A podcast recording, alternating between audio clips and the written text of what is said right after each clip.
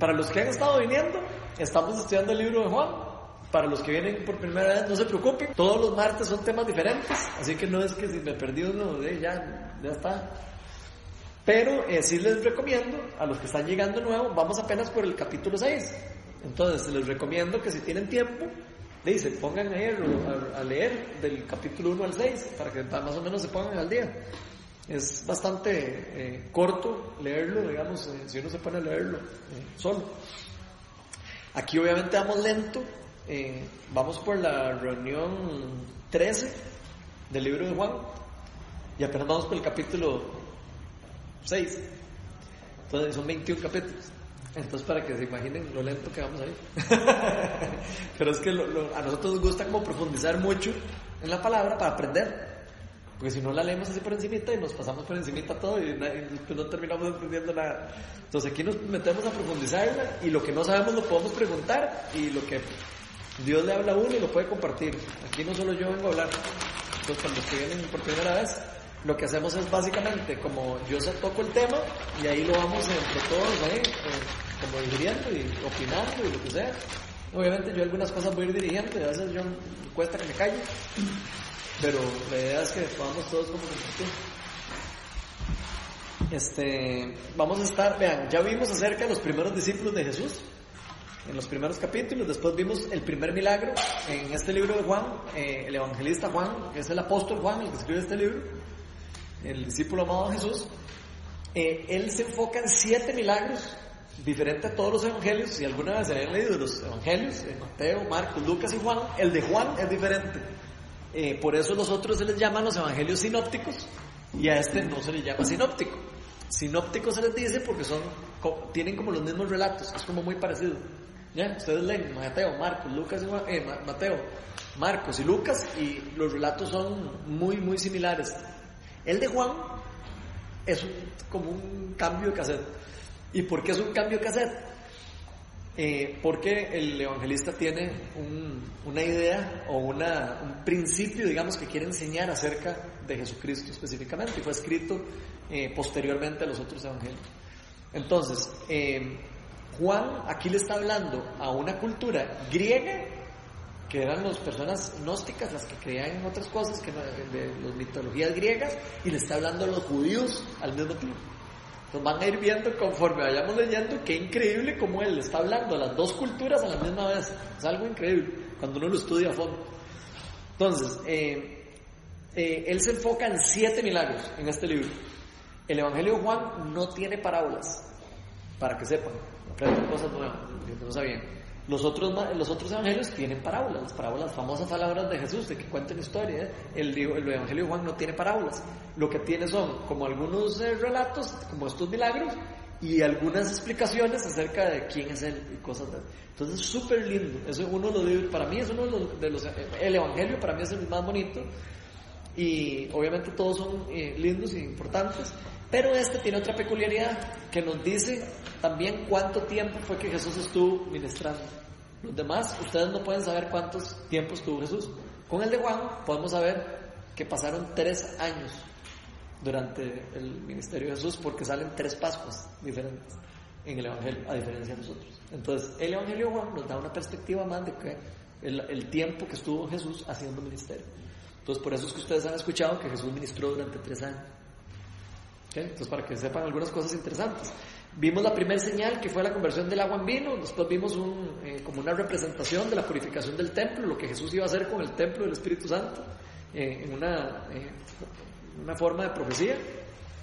Vimos la, conversión de, la conversación de Jesús con Nicodemo, que era un fariseo del Sanedrín, uno de los más, más galletas de, la religión judía.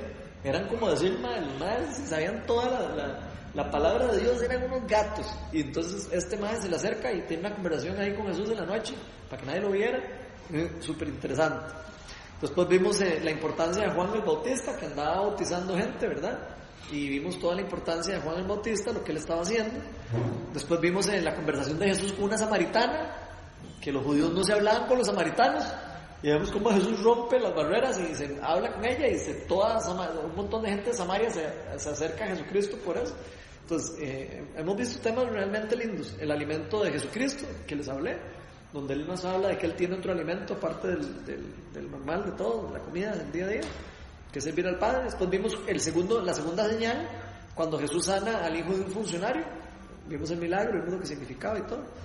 Después vimos que Jesús sana a un paralítico, tercera señal.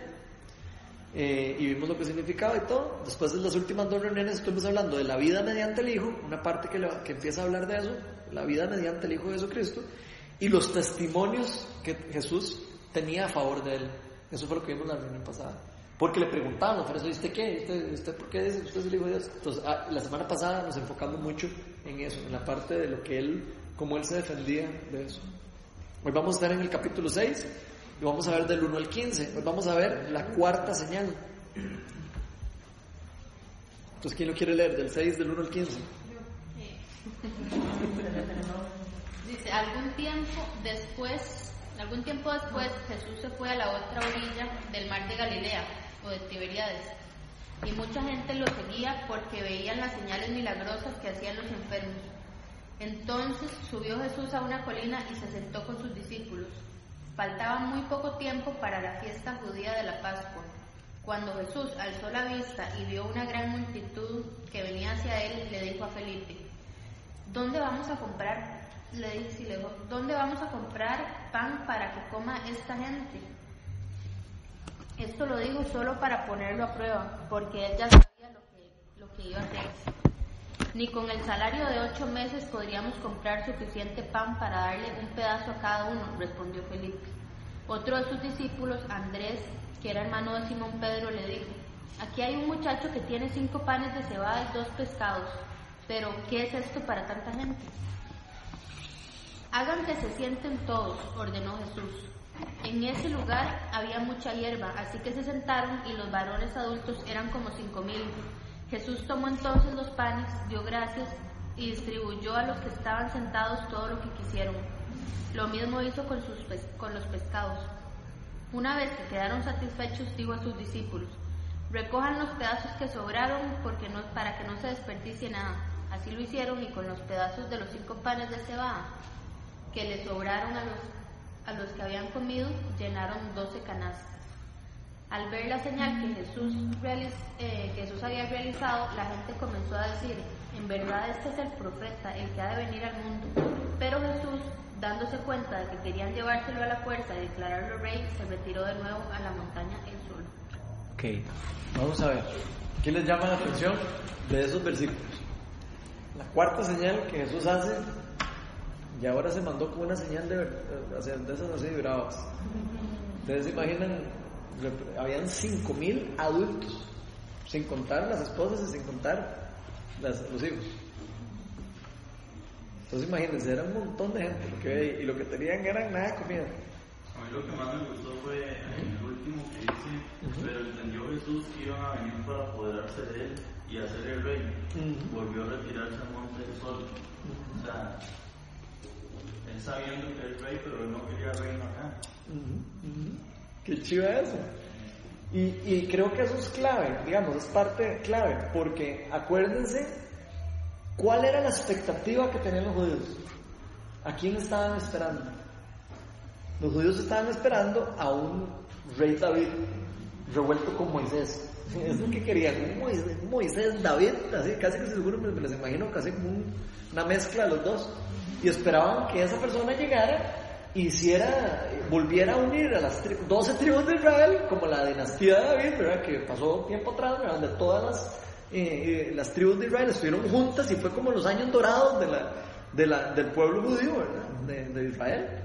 Eso es lo que ellos estaban esperando. Y en este momento estaban siendo dominados por los romanos. Estaban muy esclavizados. Entonces los madres estaban esperando a que de verdad viniera un liber, ellos estaban esperando un libertador político, principalmente en, su mente se estaba imaginando a un libertador político y espiritual, o sea, como los dos. ¿eh? Jesús venía a implantar un reino diferente al que ellos estaban teniendo en su cabeza. Ellos se imaginaban el reinado de ellos reinando, de Israel reinando. Y no se estaban imaginando el reino, el reino y el reinado que Jesús vino a implantar que venía profetizado de todos los, todos los eh, profetas, ¿verdad? Donde decía, el profeta Daniel, cuando estudiamos Daniel, ¿se acuerdan cuando estudiamos el libro de Daniel? Decía, yo haré un reino que nunca va a tener fin. Eso es lo que, lo, que Dios había prometido. No había prometido un, un reino político. Ellos se lo imaginaron así.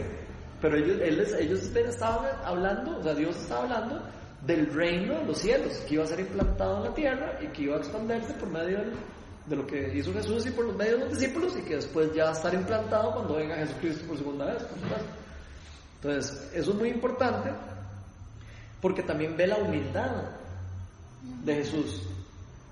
¿Cómo, somos, cómo son los líderes normalmente? Egoístas. Egoístas, arrogantes o quieren siempre glorificarse. Aquí yo no veo a, Jesús glorificándose. Lo veo más bien diciendo, no, no, no, sea, yo no quiero ser rey. O sea, yo, no vengo a eso. Y qué lindo ver el corazón de eso. O sea, nos, nos, da como demasiado, nos deja saber muy claro el corazón que él tenía. Y lo claro que él tenía su misión. Él, perfectamente era, eh, puedo ser rey, eh, digamos, o sea, con el poder que Dios le dio y con las cosas que él puede. De hecho, Satanás lo tentó con eso, al inicio.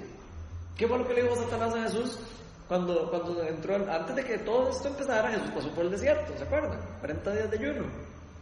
y, qué fue lo primero que le dijo el diablo? Le dijo, usted, me, usted nada más me dice y yo le entrego a usted todos los reinos.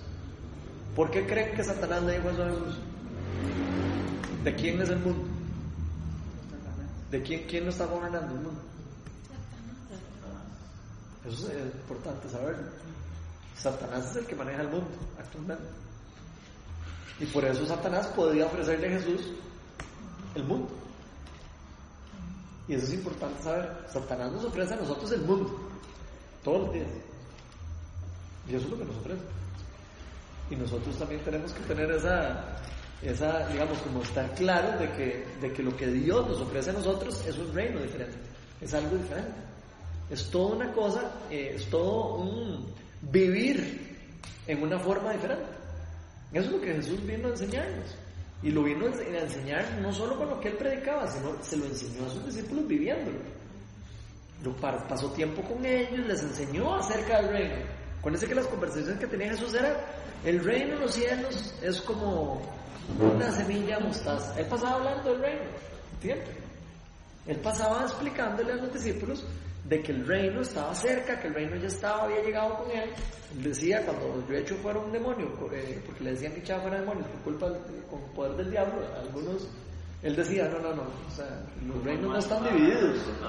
Eh, eh, el reino no, está, no puede estar dividido y si yo expulso un demonio por medio del Espíritu Santo, o sea, por, medio de un demonio, el reino estaría dividido, el reino de las tinieblas. Y eso no es así. Así que lo que quiere decir es que el reino ya está aquí, que yo estoy trayendo el reino. Entonces ahí es muy importante entender, yo creo que ya lo hemos hablado mucho, pero no importa, porque como hay gente nueva, prefiero como otra vez, el reino, Jesús lo trajo, es como si hubiera sembrado la semilla del reino, pero todavía no está en, en full eh, plenitud. El reino se va a completar cuando Jesucristo venga por segunda vez y derrote por completo y ya elimine a Satanás de la tierra. Pero Jesús sí le quitó el poder a Satanás sobre la muerte. Y eso nos hace a nosotros salir de la condenación que teníamos antes de la muerte por culpa del pecado. Entonces cuando Jesús muere y resucita, rompe la maldición de que el pecado eh, tenía, eh, alguien tenía que pagar por la muerte, por el pecado. Entonces Jesús al morir por nosotros, rompe esa maldición del pecado y entonces todos los que ponen la fe en Jesús, ¿qué es lo que hacen? están poniendo la fe en que Él murió por culpa del pecado que nos correspondía a nosotros pagar, Él pagó el precio por eso. ¿Y por qué solo Él podía pagar el precio? Porque Él era el único que no había pecado, era el único que realmente no merecía morir. Y Dios, que nos ama tanto, que a veces la gente le hace a uno creer que Dios es malo, Dios que nos ama tanto, siempre nos persiguió, siempre estuvo detrás de nosotros, nosotros nunca quisimos estar cerca de Dios, por eso el pueblo judío le pasó todo lo que le pasó, si ustedes lo leen, ahí se van a dar cuenta que ellos se alejaban de Dios, y pues, se, acercaban a Dios y les iba bien. ¿Por qué? Porque al reino, el reino de las tinieblas, cuando Satanás gobernó el reino, quedó gobernando el reino de las tinieblas, ven, la gente está viviendo en el reino de las tinieblas. Si no se agarran, del, si no se pegan al reino de Dios, si no empiezan a vivir el reino de Dios, lo que los gobierna es el reino de las tinieblas. No es que Dios sea malo, es que está viviendo uno en el reino de las tinieblas. Entonces eso es muy importante entenderlo, como cosmovisión, o sea, de entender yo lo que está pasando en el mundo. Porque yo digo, ay, ¿por qué se están muriendo los chiquitos en África? De ahí, se está muriendo porque lo que está gobernando ahora es Satanás.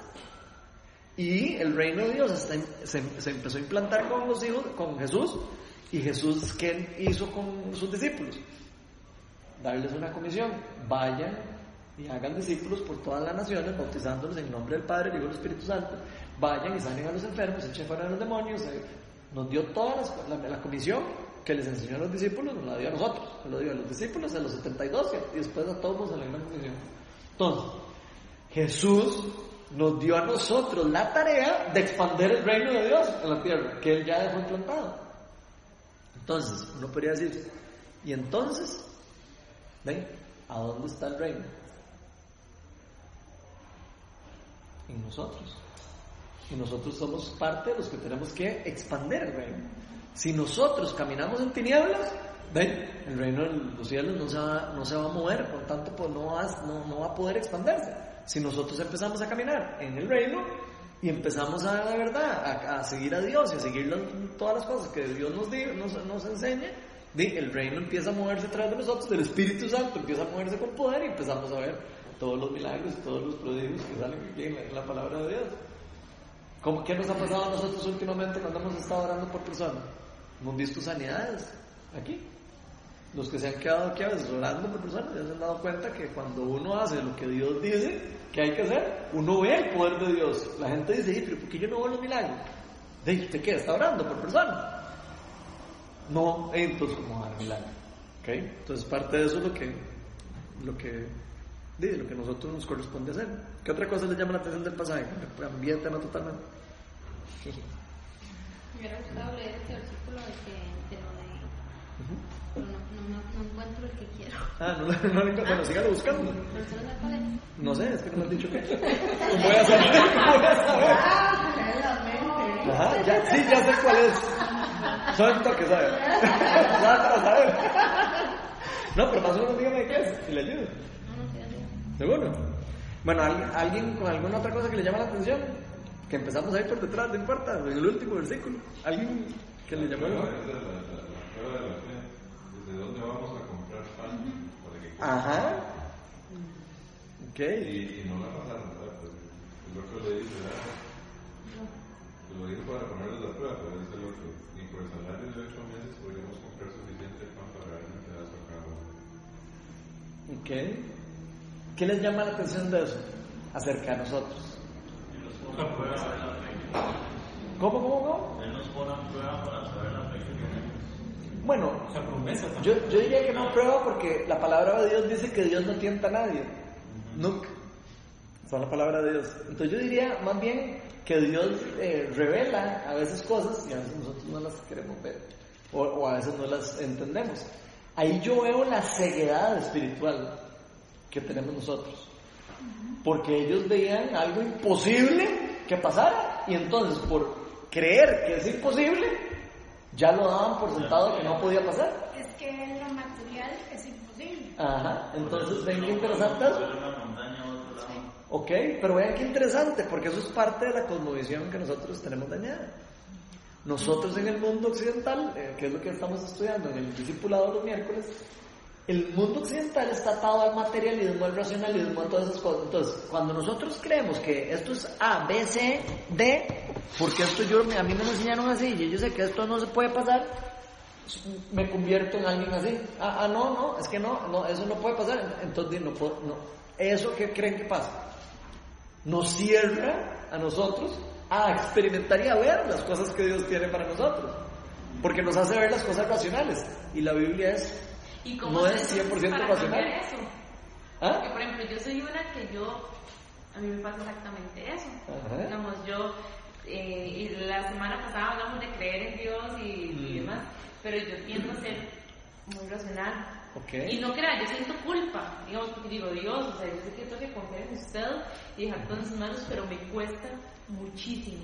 Entonces, ¿de qué manera puedo ir cambiando? O sea, yo sé que eso lo dice, no lo sé ahorita, lo sé, digamos, desde, desde hace bastante, pero ¿cómo hago?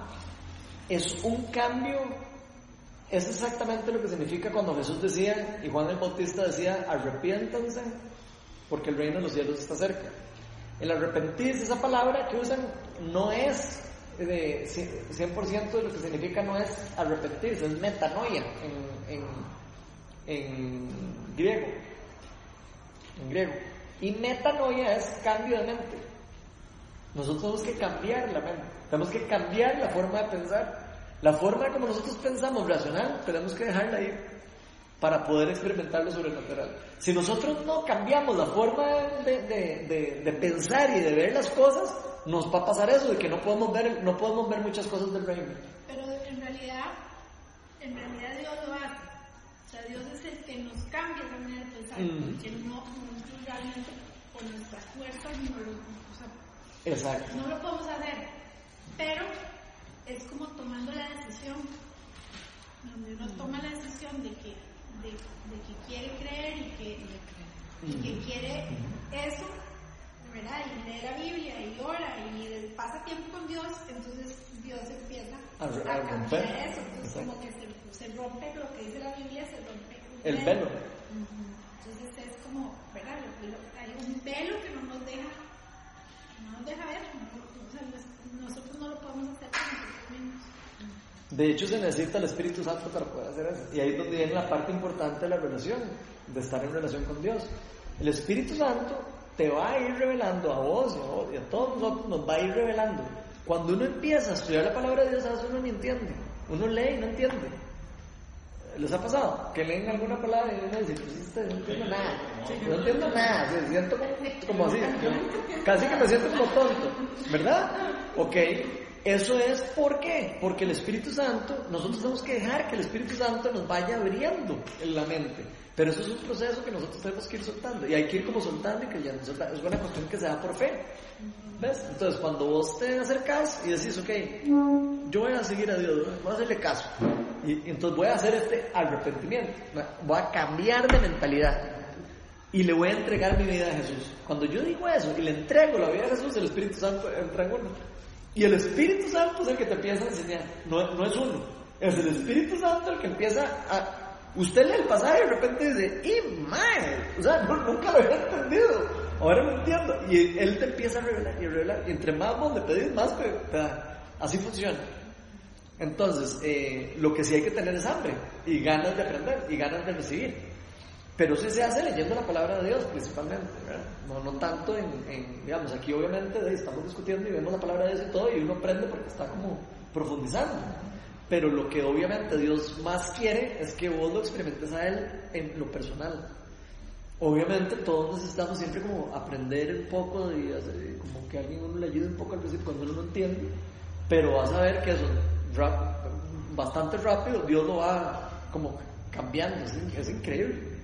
Y es algo muy lindo porque uno empieza a sentir como, como una pasión en el corazón y uno empieza como, como a sentir como las ganas de aprender y de leer más, no sé si les ha pasado, pero uno empieza como a sentir un, no sé, como unas ganas más, yo quiero ir al estudio, yo quiero leer más, quiero, y ese es el Espíritu Santo, el que está empezando a trabajar en vos. Así funciona. Entonces nada más no, no, no hay que como apurarse, hay que dejarlo, es un proceso que él poco a poco te va a ir eh, mostrando y te va a mostrar un día una cosa, el otro día te va a mostrar otra cosa. Pero si uno tiene la mentalidad abierta, Dios puede trabajar. Si uno tiene la mentalidad cerrada, di- Dios no puede trabajar porque un- Dios es un caballero. Él no obliga a nadie a creer en Él, ni obliga a nadie a hacer lo que, lo que la persona no, no quiere o no cree en su corazón. Entonces, es, es como un proceso de, de- de transformación de fe que se va dando hasta que uno dice, como, "Uf, ya, y le cae a uno como el Y ahí es donde se da una conexión especial, que es cuando el Espíritu Santo ya eh, de entra en uno y ya uno eh, vuelve a nacer y ya vuelve a entender, ya empieza uno como a experimentar la vida eh, que la palabra nos enseña, digamos, de recibir el Espíritu Santo y de, de ser un hijo de Dios. Eh, Hay, hay una parte ahí que, que digamos tal vez para eso y, y me recordó, me recordó y es Primera de Corintios 2, del 9 al 13. Y se lo va a leer porque, digamos, eso, eso esa, esa parte, digamos, a mí me, me dieron esta palabra cuando yo me preguntaba eso, o sea, ¿qué, qué hago, verdad? Y, a mí me dieron esta palabra y, me encantó porque lo entendí un poco mejor, ¿verdad? Dice, sin embargo, como está escrito, ningún ojo ha visto, ningún oído ha escuchado, ninguna mente humana ha concebido lo que Dios ha preparado para quienes lo aman. Ahora bien, Dios nos ha revelado esto por medio de su Espíritu, pues el Espíritu lo examina todo, hasta las profundidades de Dios. En efecto, ¿quién conoce los pensamientos del ser humano sino su propio Espíritu que está en él? Asimismo, nadie conoce los pensamientos de Dios sin el Espíritu de Dios. Nosotros no hemos recibido el Espíritu del mundo, sino el Espíritu que procede de Dios, para que entendamos lo que por su gracia Él nos ha concedido. Esto es precisamente lo que hablamos, no con las palabras que enseña la sabiduría humana, sino con las que enseña el Espíritu, de modo que expresamos verdades espirituales en términos espirituales. Amén. Amén. Y la otra es Hebreos 4.12, esos son los cortitos, se lo rápido. Dice, ciertamente la palabra de Dios es viva y poderosa, y más cortante que cualquier espada de dos filos. Penetra, penetra hasta lo más profundo del alma y del espíritu, hasta la médula de los huesos, y juzga los pensamientos y las intenciones del corazón. Entonces, digamos, eh, o sea, ¿qué es lo que yo entendí de esto? Que digamos, ¿qué, qué tengo que hacer yo para, para realmente poder llegar a tener discernimiento, incluso sabiduría y poder actuar en base a lo, a lo, a lo que el Señor quiere para nosotros? Leer la palabra. O sea, si yo, en cuanto más leo la palabra yo, yo voy a estar entendiendo y cada vez, o sea, por decirlo así, mi estándar, yo voy a saber qué es lo que el, el estándar del Señor, el estándar de Dios. Entonces, entonces yo voy a actuar en base a eso. Ya voy a tener, ya voy a tener un, un algo, un, un estándar en base a cuál yo, yo hacerlo. Y es el estándar que el Señor quiere para, para nosotros, ¿verdad? Es como, esto nos va a llevar al proceso de santificación. Entonces, Yo le pondría a eso que está diciendo, que está, me parece muy interesante y muy bien, yo le pondría en vez de estándar, porque estándar suena como, como si nosotros tuviéramos que poner, pasar una raya para hacerlo. Es más un modo de vida. Es más un modo de vida. Es un más, es- por eso es, una for- es como un cambio de mentalidad. Es más, porque no soy yo, no es con mis propias fuerzas que yo voy a lograr eso. Es una cuestión nada más de que yo, ok, me humillo, me humillo a mi ego, dejo mi ego que como atrás, ok, ¿sabes? todo esto que yo creo que es racionalismo. Entonces, va- voy a dejar de pensar en esto un rato y voy a escuchar lo que Dios quiere para mí. Y al escuchar y romper eso, eso es como el arrepentimiento. Ese es el verdadero arrepentimiento. Por eso las personas cuando se arrepienten y, y para recibir el Espíritu Santo tiene que haber arrepentimiento. Cuando la persona se arrepiente, eh, hay un cambio de vida, porque ese arrepentimiento, ese- esa forma de que de repente yo me doy cuenta que yo he estado viviendo en un mundo en el que yo he estado viviendo de, totalmente alejado de Dios y totalmente eh, de, viviendo en el reino de las tinieblas sin darme cuenta y de repente yo me doy cuenta que, que, que estoy como parado en el reino equivocado, ¿verdad? Como, que, como que estoy mal ubicado. Ahí, en ese momento es cuando yo digo como, suave, o sea, yo no quiero seguir viviendo mi vida así. Yo quiero un cambio de vida. Yo no puedo seguir viviendo mi vida viviendo en el reino de las tinieblas. Yo tengo que vivir en el reino de Dios. Y lo más chiva es que sí se puede vivir en el reino de Dios. Eso es una promesa. Pero es una promesa de fe. Ahí es donde uno tiene que decir, ok, pero, pero esto es de verdad. Sí, de verdad. Y que ahí es donde cuesta. Porque uno tiene que como morir. La- de hecho, la palabra de Dios dice, hay que morir a uno. gracias. Y por eso la palabra de Dios dice que uno muere al cuerpo y la vida se hace una, o sea, muere en la vida, muere y vuelve a nacer espiritualmente. Es un cambio, es una renovación espiritual lo que se da. Lo que pasa es que es una, es una renovación espiritual que pasa en ese efecto del arrepentimiento y poner, y poner la fe en Jesucristo. Eso es lo que pasa. Se trans- como que hay un cambio, el Espíritu Santo se deposita en uno y hay, un, hay una nueva creación dentro de uno. Es como un óvulo y una espermatozoide. Y pasa lo que usted mencionó antes, que a uno le da como hambre de aprender más. Exacto. Y, y uno quiere estudiar la Biblia. Y entonces usted dice, ok, me está pasando algo, pero ¿qué, qué leo? ¿Dónde leo? Pero yo le pongo un hambre y usted lee y ahí está lo que usted necesita. Y. De hecho, la Biblia, vean, En la Biblia está todo lo que nosotros necesitamos para poder vivir una vida tuanis, por decirlo en idioma así normal. Usted quiere vivir la vida tuanis y bien, y como usted Dios, como Dios la, la diseñó, léase la Biblia. Y debe leer libros de, de, carajadas, de, de, nueva era y de todos esos varos de las energías. cambien de canal, quiten todo eso y podemos a leer la palabra de Dios. Y empiece a estudiar la cosmovisión de Dios. ¿Usted quiere saber cómo Dios piensa? Está aquí. ¿Usted quiere saber cómo el mundo piensa? Están todos los otros libros que usted quiere leer. Entonces hay que tener un poco de cuidado. No quiere decir que todos los libros que están en la calle son malos. Uy, más, así. Vos tenés un cuchillo ahí. Ayúdale Álvaro a ver si se le quitó.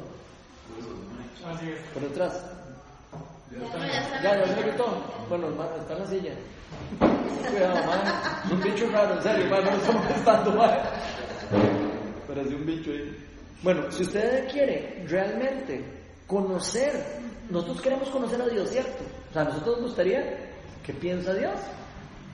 Yo les puedo decir a ustedes qué, qué, piensa Dios de lo que yo sé, pero ustedes van a decir, ¿será que Dios piensa así? ¿Cierto o no?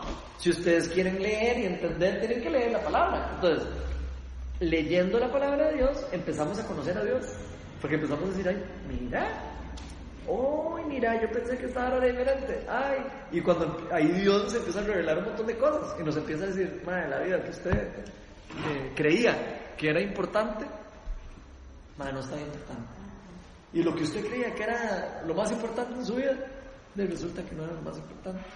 Y ahí es donde uno, entre más tiempo pasa, uno dice, ay, madre, tanto tiempo que perdí yo en mi vida, viviendo la vida así, para haber, hubiera podido entender esto antes y bueno, mi vida sería totalmente diferente.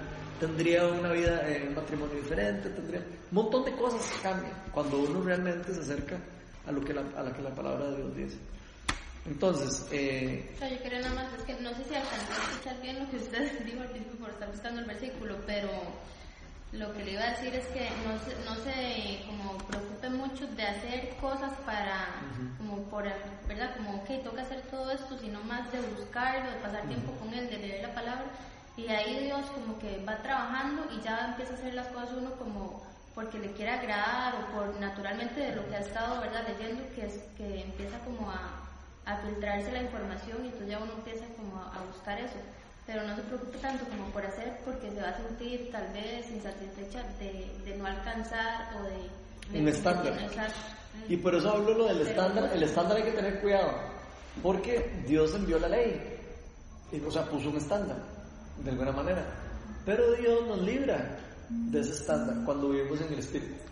Pero que nos libre del estándar no quiere decir que nosotros no vivimos con el estándar, es, es, es algo más profundo.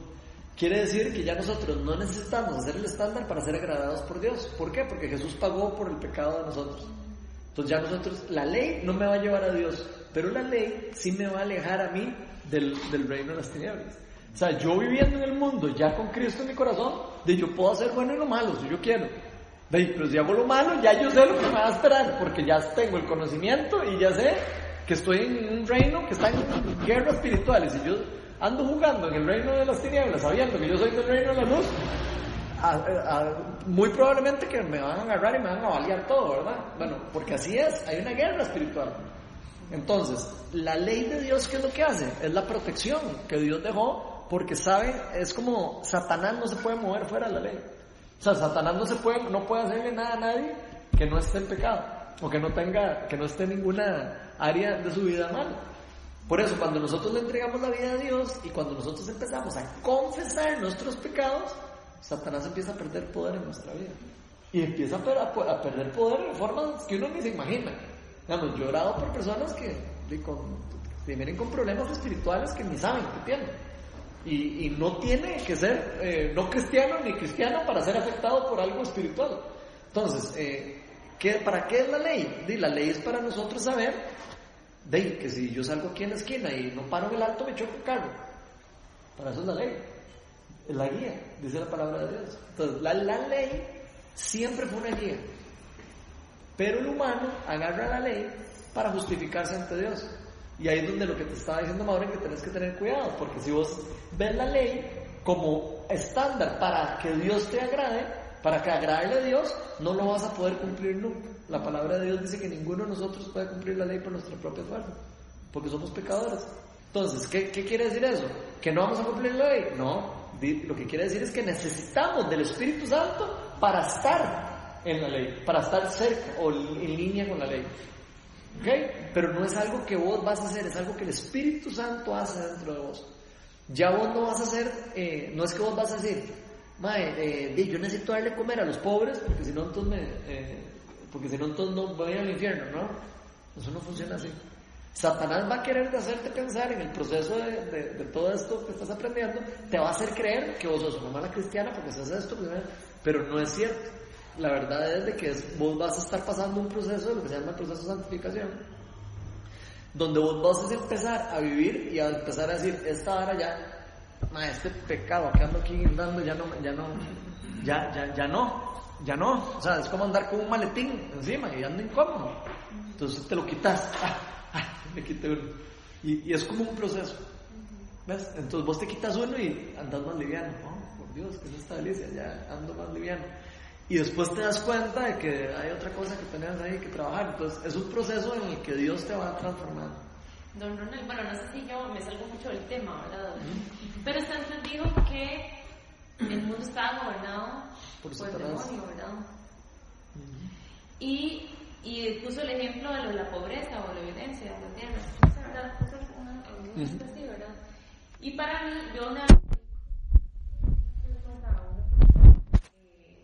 digamos, como yo podría pensar que como muchos la piensan en esos temas, precisamente de eso, que por qué había tanta pobreza o tanta guerra o tanto, o sea, tanta contienda en el mundo. Y la persona, en resumidas cuentas, lo que me dijo es que eso tiene que existir como para que nosotros, las personas que queremos ser mejores personas, contribuyamos a que el mundo sea mejor. Entonces yo me acuerdo que lo único que le dije fue, bueno, entonces, pero no me parece justo que uno sufra para que otros seamos los que aprendamos.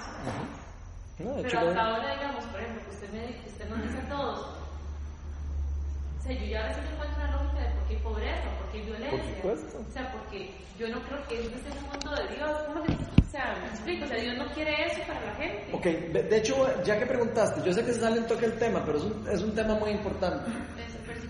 Vean, en Génesis está la historia de lo que pasó en el mundo. Todo está en la Biblia. Eso es básico para que. Todo lo que voy a explicar ahora está en la Biblia. Pero se lo voy a explicar resumido. Dios hizo un mundo perfecto. Pero nos puso un. Eh, nos dio la libertad a nosotros. No hizo robots. Hizo personas con, con voluntad. Y nos diseñó con un propósito. Que nos multiplicáramos. Que lo glorificáramos a Él. Que llegáramos a la tierra y la gobernáramos. Eh, multiplicando el reino de Dios. Y el ser humano, al comer del árbol del bien y del mal, eh, al no hacerle caso a Dios, o sea, la única regla que Dios le puso no la quiso cumplir. Y no la quiso cumplir porque no le creyó. Creyó que Dios era malo. No sé si les hace conocido. Ellos creyeron que Dios les había mentido. Satanás les dice, es cierto que ese árbol que Dios no nos dejó comer de ningún árbol. Eso es lo que les dice cuando lean, ¿verdad? De que no nos dejó comer de ningún árbol. Y era un árbol del que no pueden comer. O sea, les metió cizaña, les agarró como cierta verdad y cierta mentira.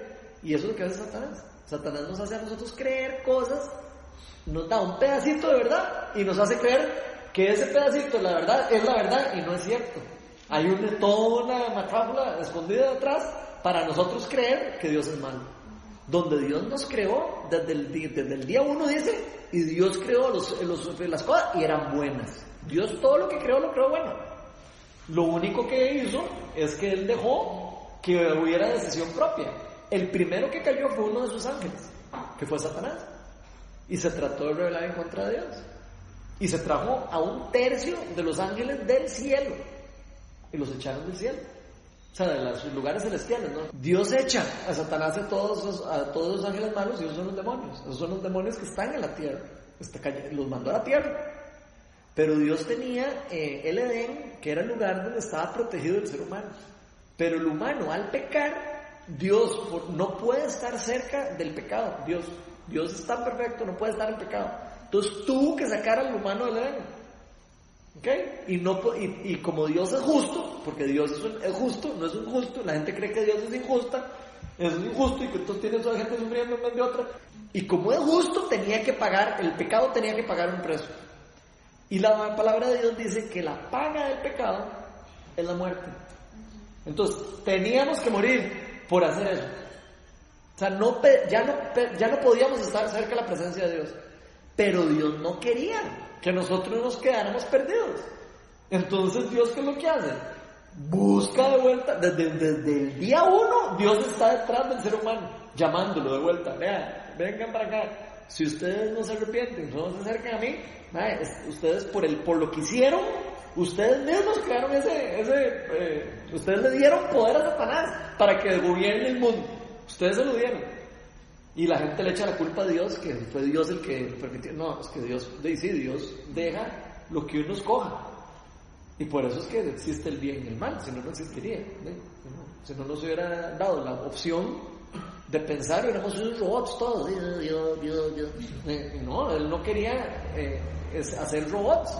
Él quería ser gente que dijera, ok, yo reconozco a este Dios y yo quiero seguir a este Dios y quiero reflejarlo y quiero ser como Él. Eso es lo que Él quería.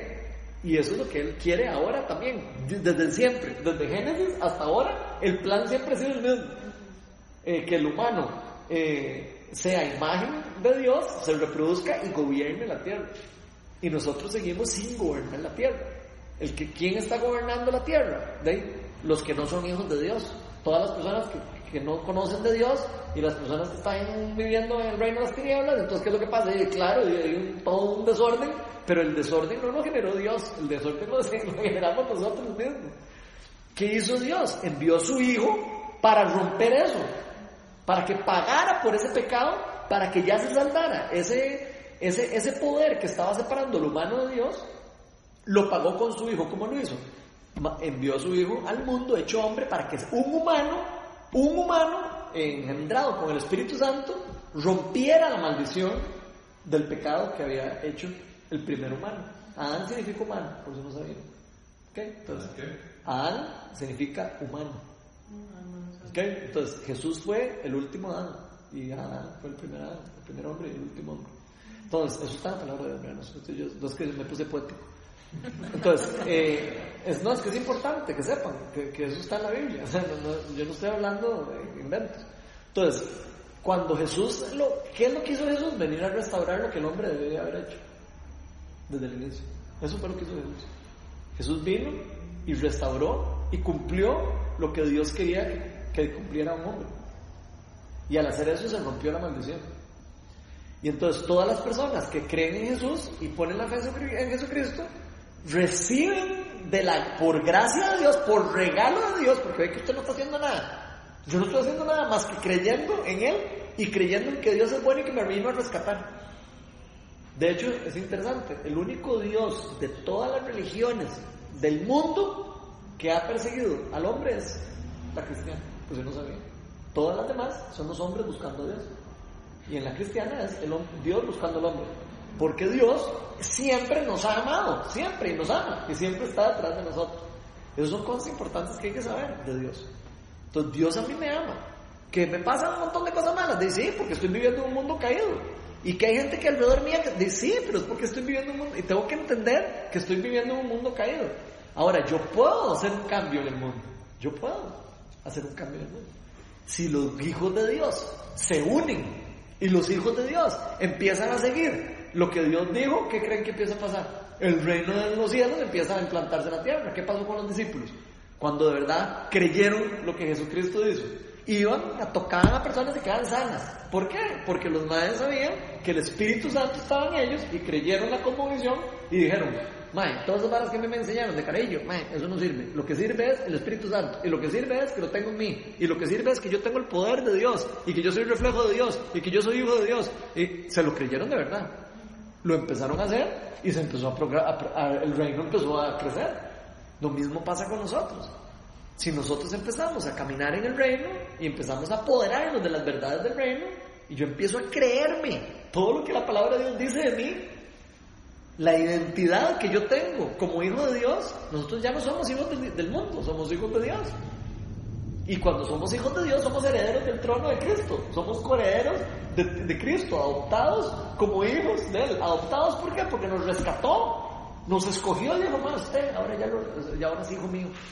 Por eso la palabra de Dios dice que somos, eh, por, el, por medio de la adopción, fuimos eh, eh, agarrados como hijos de Él. Entonces Dios nos escogió, nosotros no hemos hecho nada, más que creer en Él y dejarnos adoptar. Entonces así funciona. Cuando nosotros nos dejamos adoptar y dejamos que nosotros, Dios nos ame, nos guíe, ahí es donde empieza a cambiar todo. Ahí es donde la vida empieza a cambiar y donde yo empiezo a ver las cosas que veía antes de una manera y empiezo a decir, pero madre, ¿qué es esto? Yo tenía una cosmovisión, cosmovisión es forma de ver el mundo, para, por si acaso no saben qué. Cosmovisión totalmente er, errada. Lo que yo creía que era racional, no es racional. Lo que yo creía que era natural, no era natural, es sobrenatural. Hay cosas sobrenaturales que pasan alrededor de nosotros que nosotros no las vemos. Y tenemos que saber, conocerlas, qué pasa. Y hay personas que, inclusive, que hacen cosas en contra de nosotros que están siendo dominadas por el reino de las tinieblas y necesitan ayuda. Dale, ahora sí, ya lo encontraste. sorry, sorry No, por durar realidad, tanto. en realidad no, no encontré el que buscaba, pero este no vea nada más por eso, digamos, de que a veces uno como que no tiene presente que de verdad Satanás es, el que gobierna el mundo. Entonces para nada más quería como leer dos versículos que lo que lo dicen. Ujú. Que en Juan, en Juan 12:31 dice, el juicio de este mundo ha llegado ya y el príncipe de este mundo va a ser expulsado, refiriéndose a Satanás como el príncipe de este mundo. Y después en 2 Corintios 4:4 dice, el Dios con minúscula de este mundo ha cegado la mente de estos incrédulos para que no vean la luz del glorioso evangelio de Cristo. O sea, igual refiriéndose a Satanás como el Dios de este Como el Dios de este ¿Cuál mundo. era ese último? Segunda Corintios 4:4. Entonces, Y vean. después, Ah, bueno, perdón. perdón. Y después que prácticamente lo que está diciendo Ronald está en Efesios 2, a partir del versículo 2, voy a leer unos para que vean. Dice, en otro tiempo ustedes estaban muertos en sus transgresiones y pecados en los cuales andaban conforme a los poderes de este mundo. Se conducían según el que gobierna las tinieblas, según el espíritu que ahora ejerce su poder en los que viven en la desobediencia. En ese tiempo también todos nosotros vivíamos como ellos, impulsados por nuestros deseos pecaminosos, siguiendo nuestra propia voluntad y nuestros propósitos. Como los demás, éramos por naturaleza objeto de la ira de Dios. Pero Dios, que es rico en misericordia, por su gran amor por nosotros, nos dio vida con Cristo, aun cuando estábamos muertos en pecados. Por gracia ustedes han sido salvados. Y en unión con Cristo Jesús, Dios nos resucitó y nos hizo sentar con Él en las regiones celestiales para mostrar en los tiempos venideros la incomparable riqueza de su gracia que por su bondad derramó sobre nosotros en Cristo Jesús. Bueno, y ahí sigue, porque por gracia ustedes han sido salvados. Seguir leyendo eso, porque por gracia Porque ustedes por han gracia sido salvados. Ustedes han sido salvados mediante la fe. fe. Esto no procede de ustedes, sino que es el regalo de Dios, no por obras para que nadie se jacte, porque somos hechura de Dios, creados en Cristo Jesús para buenas obras, las cuales Dios dispuso de antemano a fin de que las pongamos en práctica. Ok, ojo. Ustedes serán salvos por fe, no por obras, para que nadie se haga. Si Dios diera la salvación por obras, ah, seríamos unos matones todos. Ah, es que yo soy un galleta, man. Y lo bonito es Y que andaríamos jugando vivos todos, de que qué lindo, madre, yo soy el más, mejor portado. Y eso no es lo que Dios quiere, Dios no quiere religión.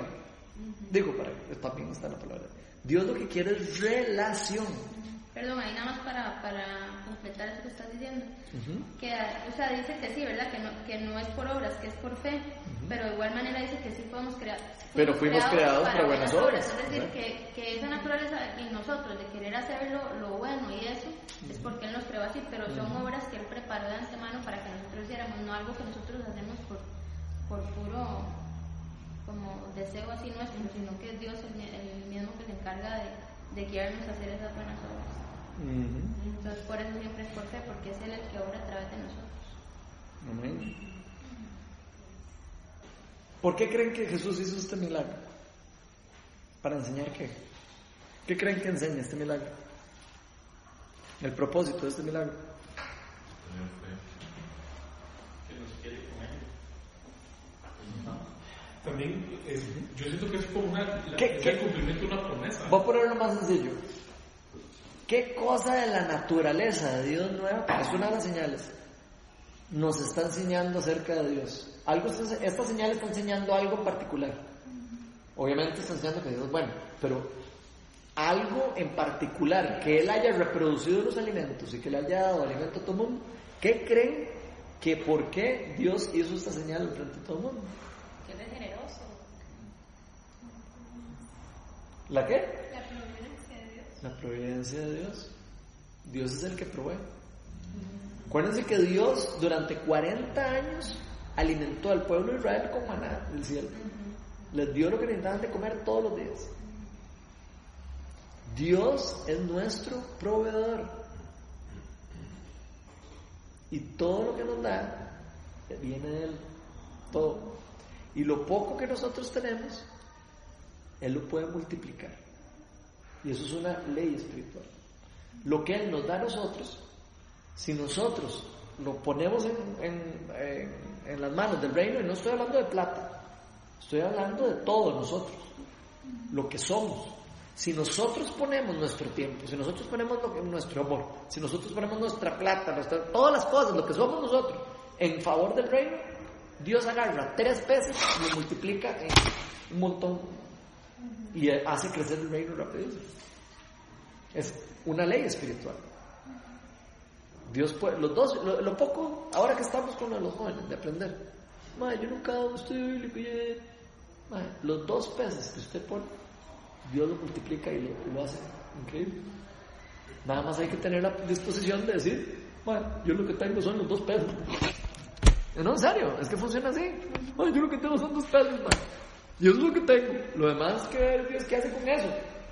¿Qué hace Dios? Cosas lindísimas cuando uno pone los dos peces y los dos pescaditos. Entonces, Cuando el bautismo, Ajá. el bautismo, perdón, Ajá. eh, estoy hablando con, con Marco y, y hablábamos que a veces nos habíamos sufrido, habíamos sentido como que hay más mes que plata, por ejemplo, Más que más que para más mes. Más. Ah. Más que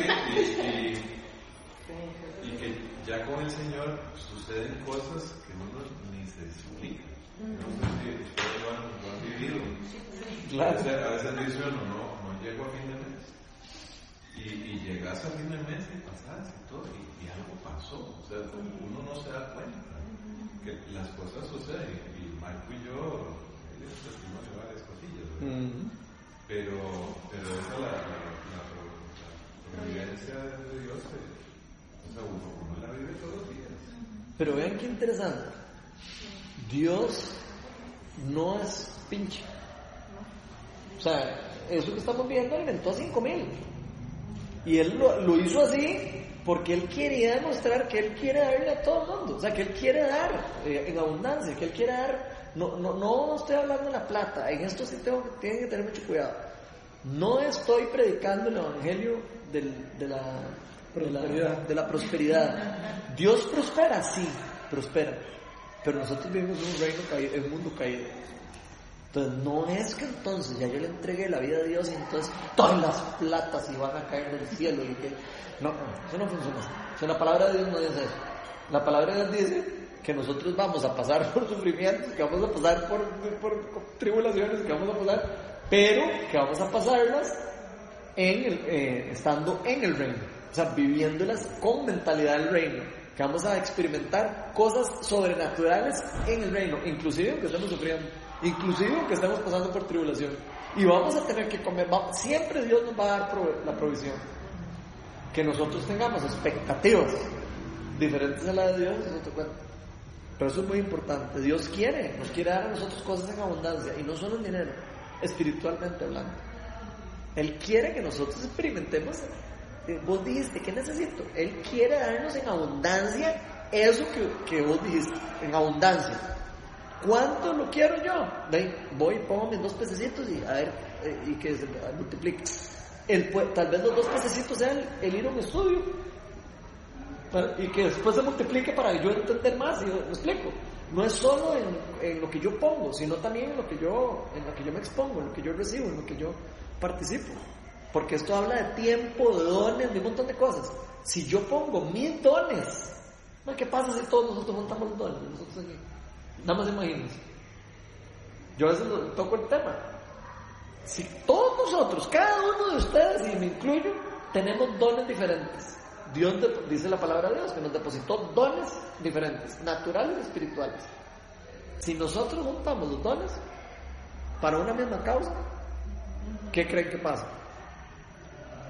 Los humanos separados de Dios estuvieron a punto de hacer la torre de Babel.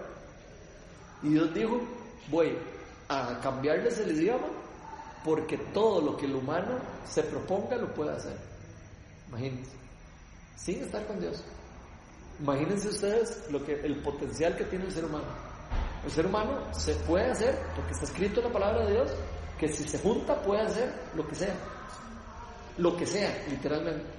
Imagínense lo que podríamos hacer nosotros, sabiendo que tenemos el potencial de hacer lo que sea, si estamos en el reino de Dios, caminando todos en el reino de un mismo espíritu, guiados por el poder del Espíritu Santo.